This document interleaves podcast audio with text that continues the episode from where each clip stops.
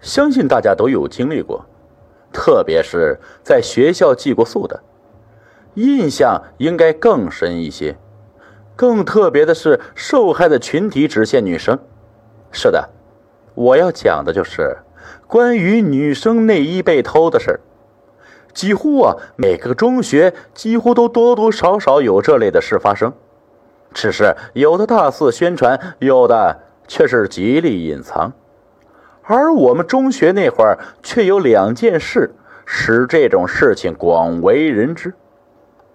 我上初二那会儿，女生文胸还是罕见的东西，只有上了高年级。啊，这些女生或者是学校的女老师才会有，这也导致那时很多人对这玩意儿啊都很忌讳，明明看在眼里，意淫在心，却是闭口不提。不过呀，还是时常会看见女生的文胸满操场上飞，各种颜色的，各种款式的，或丢在地上，或高挂树上。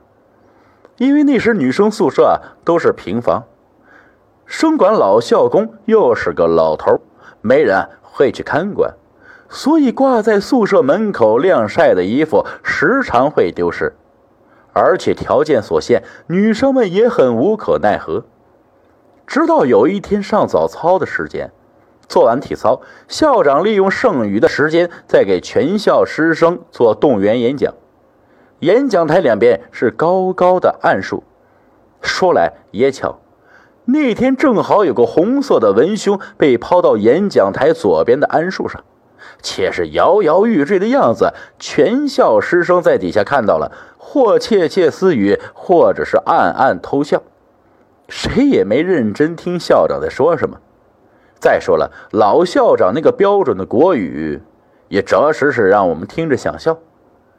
桉树上的文胸终于还是抵挡不住那天的风，在摇晃了许久之后，犹如一只俯冲的鹰，斜坠在讲台上，校长的面前。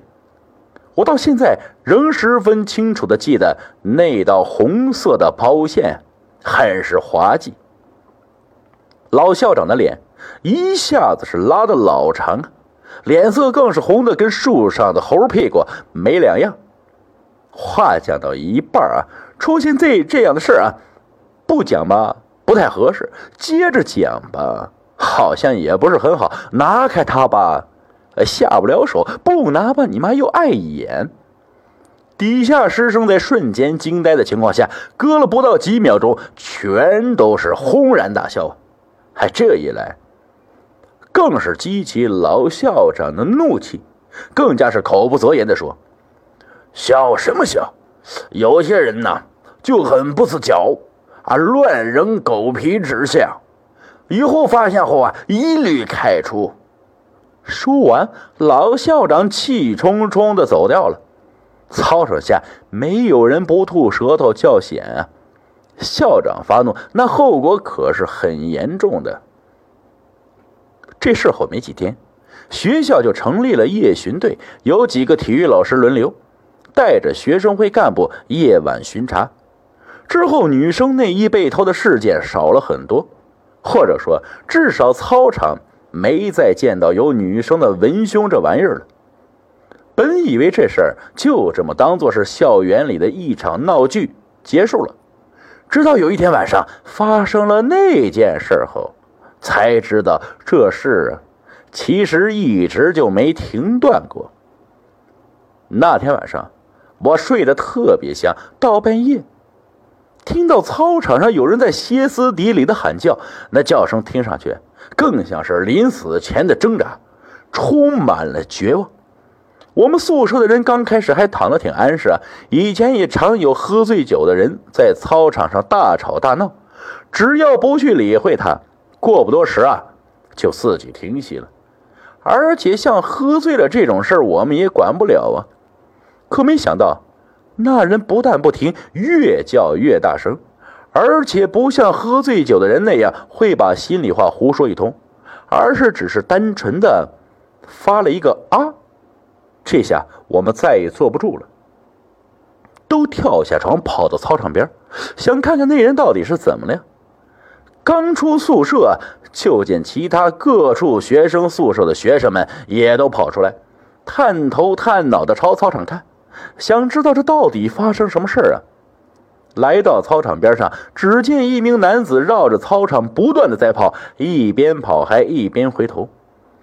我看着就觉得有些不对劲儿啊！按理说，一个人在逃避危险或某人在追逐时，应该是跑得越远越好，而且跑的时候最好是直线的，比较容易摆脱呀。